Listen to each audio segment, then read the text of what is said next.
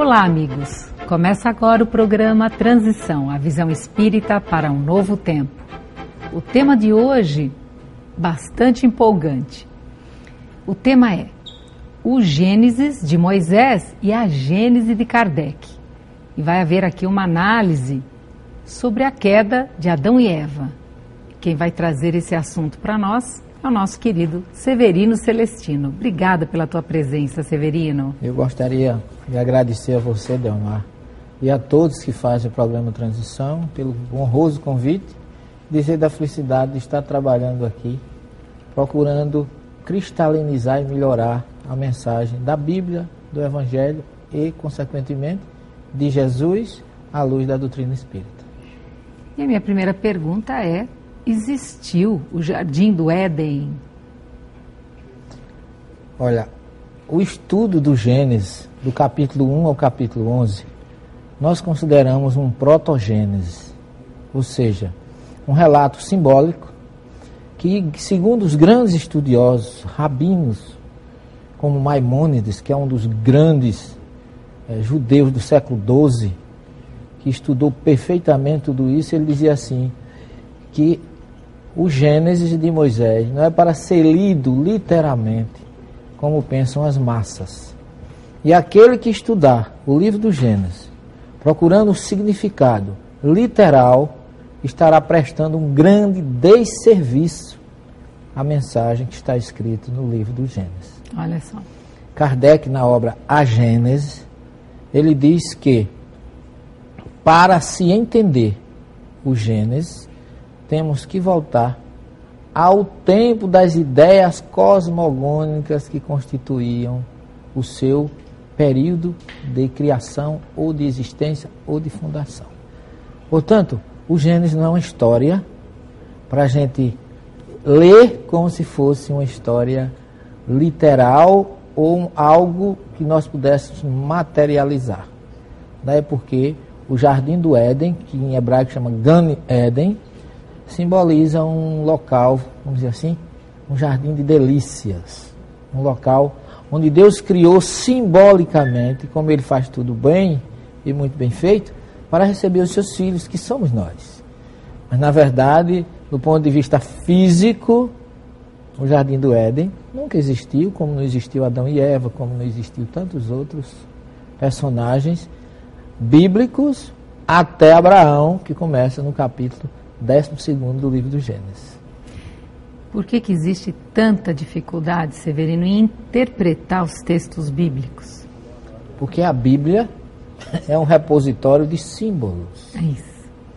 Como diz Emmanuel na obra Caminho da Luz, só hum. os grandes mestres podem entendê-lo no seu significado e real conceito.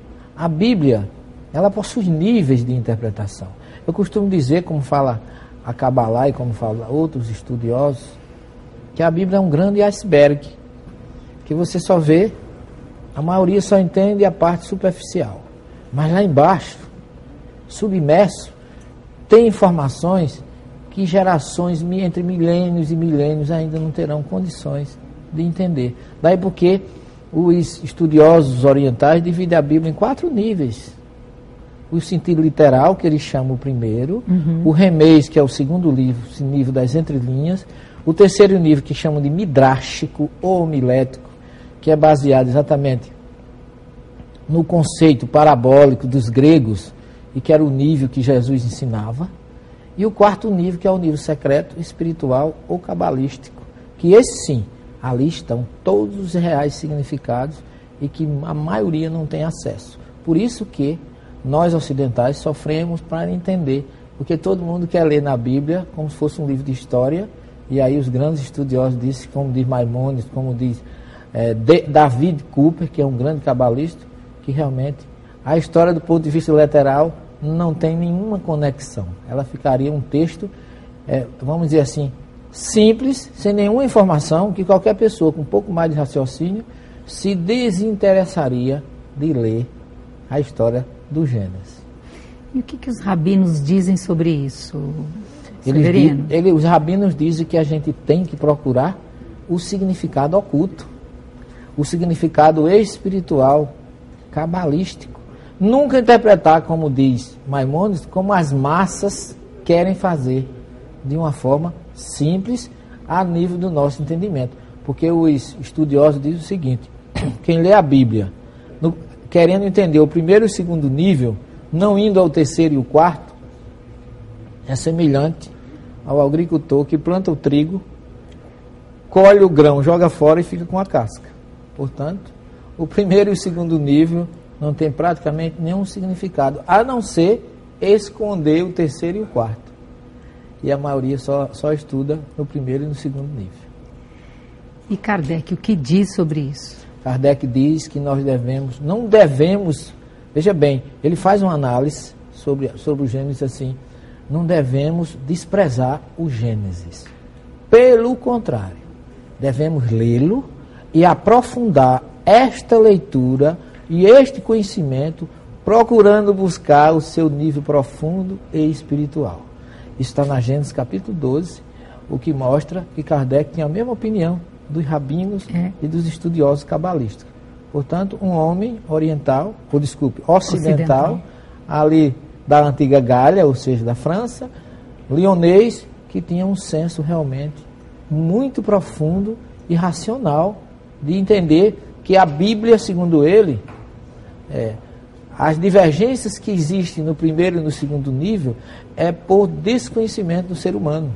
Mas que se havia choque entre os estudos da doutrina e dos estudiosos, não era porque a Bíblia contivesse erros ou contenha erros, porque nós nos equivocamos ao interpretá-la.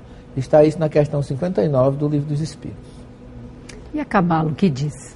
A Kabbalah é, ela é fantástica nesse sentido. A palavra Kabbalah vem do hebraico lekabel, que é o verbo que significa receber. Então, Kabbalah é um substantivo, significa o recebimento. Hum. É o, o, o recebimento do conhecimento divino para ir às estruturas mais profundas e avaliar com racionalidade o significado da criação e da maioria dos textos bíblicos. Ela tem explicações fantásticas, tem uma, uma corrente chamada gematria ou gematria, que liga as palavras e as letras, um valor numérico que elas possuem e que ali elas encontram um significado e uma explicação para muitos dos acontecimentos que estão na Torá. E já que falamos que vamos dar uma, né, uma análise na questão do Adão e Eva, como fica a serpente nessa história, Severino? Olha, a serpente, a história de Adão e Eva, veja bem, eu queria falar do ponto de vista literal primeiro. Sim, vamos lá. A, a, a, é colocado da seguinte forma para nós: Deus criou um jardim, Foi. um jardim de delícias, colocou árvores, água, animais, colocou tudo. E disse a homem: você pode desfrutar de tudo. Mas colocou também, dentro desse jardim, duas árvores: as árvores da vida e a árvore do conhecimento do bem e do mal. E disse ao homem: Você pode usufruir de tudo aqui, menos da árvore do conhecimento do bem e do mal. E aí veja que coisa interessante. Será que, analisando a, a coisa de outra forma, se Deus colocou uma árvore e disse ao homem que não podia, Será que, do ponto de vista psicológico, quando, quando a coisa não pode, já desperta o interesse? Sim. Já há um fundo, você que é psicóloga sabe disso, já há um fundo psicológico de chamar a atenção para alguma coisa. É como se dissesse assim: eu tenho uma criança, eu vou colocar todos os brinquedos aqui à disposição dela, mas em cima do sofá eu vou colocar um sonho de valsa e vou dizer assim: olha, você pode brincar com tudo, só não pode comer esse sonho de valsa. Pronto. Eu já estaria chamando a atenção. Seria muito mais racional que Deus tivesse feito uma árvore com 50 metros de altura que ele não precisava proibir Adão e Eva de comer do fruto, que ele não iria alcançar. Então já começa a história, do ponto de vista literal, a não bater ou a não se coadunar no seu significado. Sim. E se o jardim do Éden, outro questionamento que nós fazemos, se o jardim do Éden era um lugar de paz, onde o homem tinha tudo, não lhe faltava nada, por que Deus colocou uma serpente para criar o problema que criou? Já é uma outra coisa que passa então o jardim do Éden não era um lugar de paz. Por quê? Que a serpente veio fazer toda, toda essa história que nós conhecemos, como você bem colocou, todo mundo coloca a serpente como símbolo da perdição. É visto como se fosse algo abominável, mas a serpente, agora que entra a questão da interpretação cabalística. Primeiro, do ponto de vista literal, não tem razão nenhuma. Primeiro, é uma serpente que falava. Primeiro ponto. Serpente falando é uma coisa meio. Estranha. Fábula de Chapeuzinho Vermelho e companhia, não é isso? E em segundo tempo, se a serpente era tão sabida, por que em vez dela dar do fruto para Adão e Eva, ela mesmo não comeu? Quer dizer, do ponto de vista racional, ela era, ela era burra, não era em nenhum, nenhum momento, era uma, um animal astuto, como é colocado. Quer dizer, no primeiro nível não dá para ler o Gênesis. Porque você encontra contradições sobre contradições. É Verdade. É por isso que muita gente diz que a Bíblia está cheia de erros no primeiro nível. Se você se aprofunda, você vê que não é bem por aí. Então a serpente, primeiro, falando é uma incoerência. É, dando o fruto para Eva comer é outra incoerência, porque se ela disse, se você comer desse fruto, vai se tornar como Deus. Ora, se ela sabia disso tudo, porque ela mesmo não comeu do fruto para ela se tornar sábia, como ela disse que ficaria. Então é outra incoerência. Agora vem a questão cabalística ou espiritual ou do quarto nível de interpretação. A serpente, em hebraico, Nahash. E se você somar as letras da palavra Nahash em hebraico e da palavra Mashiach em hebraico, vai dar o mesmo número, cabalisticamente, dá o mesmo valor numérico. O que significa que a serpente e o Messias, que Mashiach em hebraico é Messias. Então, a consciência do bem e do mal que tem lá no Gênesis já é Jesus vindo nos falar da importância de saber o que é certo ah. e o que é errado. Então a serpente não veio exatamente para destruir. Se você vai analisar, Delmar e meu querido telespectador, em todas as civilizações do mundo, a serpente é símbolo de sabedoria. Sim. No Egito, nos gregos, em todas as civilizações tem a história da serpente como símbolo da sabedoria e não da. E por que é que na doutrina, será que Moisés não trouxe essa serpente como símbolo da sabedoria? E para nós cristãos, mais ainda, trouxe uma consciência crística. Qual é a consciência crística? De discernir o certo do errado. Agora, coincidentemente, as condenações que tem sobre a serpente e sobre a mulher, no primeiro nível não dá para entender. Porque a primeira coisa que acontece, quando eles comeram, diz o Gênesis, que tanto Eva como Adão foram se esconder. E que Deus, chegando, começou a perguntar: Adão, onde estás? Ora, Deus sabe tudo. Como é que Deus não sabia onde estava Adão e Eva? Quando você vai no texto original, lá está escrito Ayerá, que em hebraico significa Ani e Odeia Cole Rassadot, ou seja, eu conheço todos os segredos. É como se fosse assim, em vez de ele perguntar, Adão, onde estás? É Adão, por que tu está te escondendo? Tu sabe que eu conheço tudo. Olha a diferença. Então há quem diga que Deus, os passos de Deus andavam no jardim do Éden. Adão ouviu a voz, Deus falando. Onde estás? Quer dizer, tanto do ponto de vista da tradução como do ponto de vista do significado, há um contrassenso total. Se eu não tivesse buscado uma racionalidade para a mensagem que tem no Gênesis, eu nem abriria ele. Mas hoje eu sei que o livro do Gênesis, no versículo 3,15, onde começa a primeira profecia bíblica, é Jesus entrando na consciência humana. E eu vejo Jesus no, no em capítulo é, 14, versículo 7 do, do Evangelho de João, aliás, desculpe, 17, versículo 5 em diante, ele dizendo assim: Pai, chegou a minha hora. Na sua oração final, glorifica teu filho como tu glorificaste quando eu me encontrava contigo antes da criação do mundo. Ora, Jesus já estava com Deus presenciando e trabalhando na criação deste universo. É por isso que ele aparece lá na criação do homem como Yahvé. Yahvé Elohim no Gênesis 2.7. No Gênesis 2.7. Então Jesus estava presenciando tudo isso e trouxe a sua consciência crística no episódio de Adão e Eva com a serpente. Porque quando vem, observe que, que, que coisa interessante. Deus disse para a serpente: Agora, porque tu cometestes isso, a partir de agora comerás poeira e te arrastarás o resto da vida. Que coisa mais sem razão de ser? Então, eu, a minha pergunta agora seria essa: Se Deus disse isso para a serpente porque enganou Adão e Eva, o que é que ele deveria ter dito para a minhoca que já está totalmente debaixo da terra? Não vai nem comer poeira. Já vai ficar totalmente envolvido dentro do barro, dentro da. da... Então, não há um senso. Ele diz assim: esmagarás a tua cabeça e ela morderá o teu calcanhar. Falando da serpente com relação à mulher. Observe que coisa interessante. Esmagar e morder indica transição, mudança. Esmagar a cabeça significa que nós estamos entrando na, no início de uma nova consciência.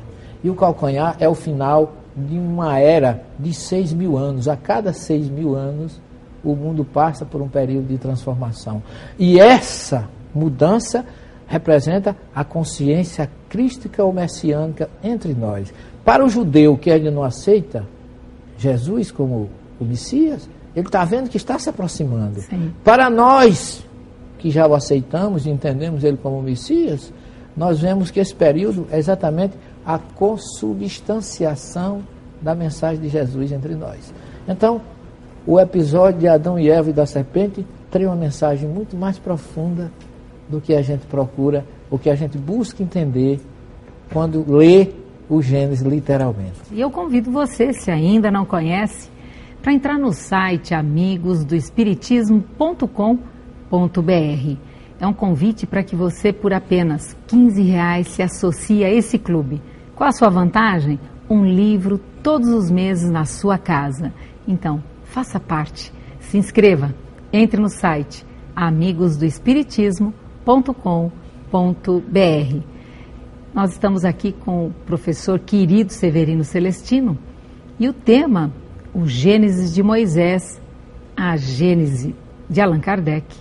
E agora a questão da expulsão do paraíso, né? Porque uma vez que a Eva come da maçã, oferece para o Adão, separou bem na hora que ele estava escondido.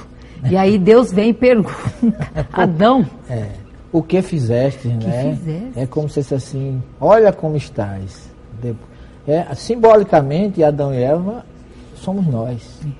Psicologicamente, o comportamento é o mesmo. A gente faz uma bobagem e procura se esconder. Desde criança já a gente comete um delito e vai para debaixo da cama, achando que o pai e a mãe não vai achar a gente naquele local que é tão comum, é o único, primeiro que a gente escolhe. Então, é a mesma coisa. Agora tem um consolo nessa história toda, para mim e para vocês.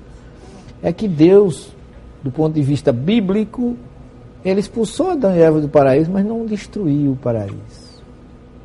Pelo contrário, ele está lá intacto, simbolizando que na hora que a gente se reconciliar, que a gente mudar, que a gente melhorar, ele está à nossa disposição.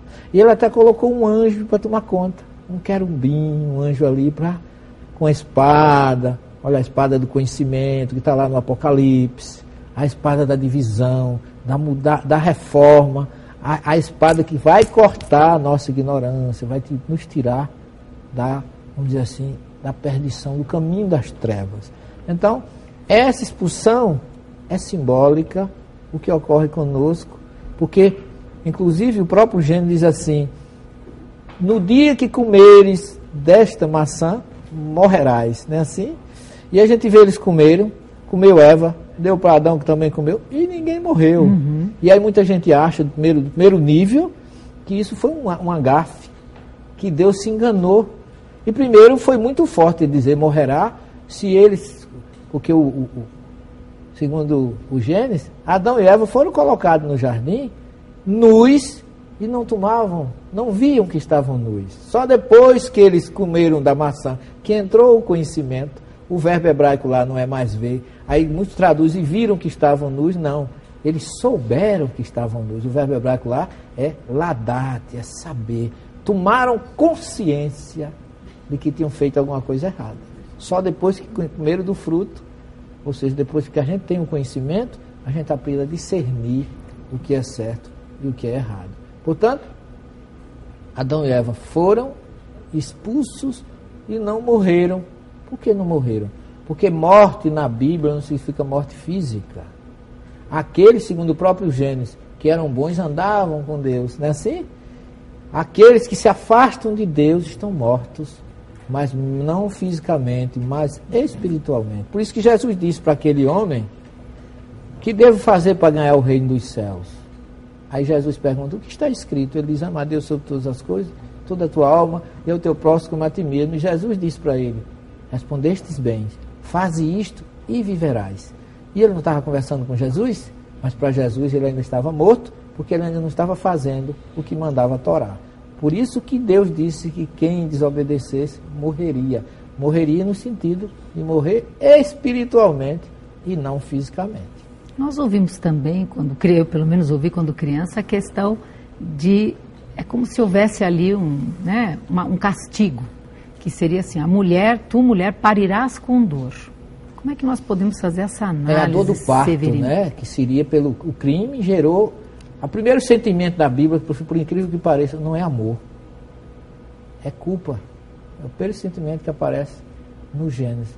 Não, ninguém diz assim, Adão amava Eva. Não tem nenhuma palavra dessa. A palavra ravá só entrou muito lá na frente. Nesse ponto, isso mostra exatamente a incipiência. Quando eles estavam nus, mas não se viam, é o simples ignorante que está na questão 115 do livro dos Espíritos. Eu acho tão parecido. Sim. O que Kardec, o que o Espírito de Verdade coloca ali é a mesma coisa. Nós fomos criados sem consciência. Depois aqui é entra, através das reencarnações, aí volta tudo, a gente a descobrir o que é certo e o que é errado. Mas veja bem, eu também coloco isso no primeiro nível e não, não vejo lógica quando a gente sabe que qualquer animal sente dor no parto. Qualquer animal. O boi, a égua, o cão, o coelho, a ovelha. Será que não sente os veterinários sabem quanto um animal sente dor no parto?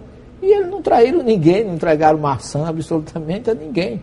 A mensagem aí, na dor do parto, é nós pais e mães vermos quando os nossos filhos se desviam do caminho de Deus, como isso provoca uma dor naquele fruto do ventre da mãe, aquela que, do, do ponto de vista fisiológico, pariu o seu filho, sofreu aquela dor do parto, ela de dor física passa a dor psicológica, a dor espiritual. É nesse sentido, porque desde que entrou o desvio de Deus, a dor vem, mas não é a dor física, mas a dor psicológica de ver aquele que poderia estar no caminho certo, desviado ou morto do ponto de vista é, espiritual. E até veja a questão de, de a psicologia ocidental diz que Adão Sim. e Eva simbolizam o primeiro casal, o que é uma coisa do ponto de vista bíblico ridículo, né? porque eles nunca existiram. Na verdade, o homem foi criado, quando Deus criou o homem, a palavra Adão, em hebraico, que é traduzido como Adão, é aquele, vem de Adamá, que é terra. É o criado da terra. Tanto o homem como a mulher são Adãos. Então, considerar Adão e Eva como o primeiro casal é uma questão ridícula, porque a gente sabe de, de Edgar Monde, lá dos exilados de Capela, que o, o, a história do, do, do Gênesis, do Adão e Eva, é da vamos dizer assim, do povo hebreu e as outras civilizações. Como é que ficam os, os egípcios, como é que ficam os hindus, os, a raça amarela com olhos, com olhos atravessados, vamos dizer assim. São outras características o que mo mostra que ali representa realmente um símbolo da criação do ser humano no planeta. E aí um parênteses, os livros missionários da luz de de André Luiz, psicografado por Chico Xavier. E o outro é A Caminho da Luz. Caminho da Luz é de Emmanuel. De Emmanuel, A Caminho da Luz, mostrando essa questão da construção. Da diversidade, Isso, exatamente. Que você foi falando das... agora, me veio é, no, novamente é, o livro. Emmanuel faz uma, uma, uma, análise fantástica disso, mostrando a coerência doutrinária, né? Isso. Da racionalidade, da diversificação das espécies humanas. E agora, ainda voltando aqui na questão do Jardim do Éden, quem foram Caim, Abel e Sete. Três símbolos fantásticos do que representam a humanidade. Caim representa aquele do instinto primitivo. Tá certo? Abel já representa o visceral. Caim é aquele que tem coragem de matar. Abel prefere ser morto. Abel já oferecia o melhor para Deus. Caim já não oferecia o melhor. Observa a semelhança com cada um de nós tem um pouco de Caim, um pouco de Abel. E Sete foi o primeiro a buscar Deus. Então veja que coisa interessante. Então Caim representa aquele que mata e foge para levar o flagrante. Será que mudou alguma coisa hoje na nossa civilização? No homem do momento? E todo mundo sabe, matou, fugiu para. Ou então foi para onde? Para outros países. Quantos matam, se exilam para fugir da responsabilidade? Abel prefere ser morto a matar. Já é uma, um, um intermediário, vamos dizer assim, no nível evolutivo, como explica a doutrina espírita. E sete é o que busca Deus. Então nós temos aí uma tríade de exemplos do que representa o tipo humano espiritual que tem no planeta Terra. Ainda existe os Caíns da vida, os Abels, e nós que devemos, segundo o próprio Gênesis, buscar Deus como fez Sete, que foi o primeiro a buscar e a louvar Deus. Os três filhos de Adão e Eva. Que coisa interessante, né? Na verdade, eu vejo, Delmar, eu, você e todos nós, como os filhos. Nós temos o mesmo comportamento. Nós temos os nossos pais, a nossa família, que é o nosso paraíso.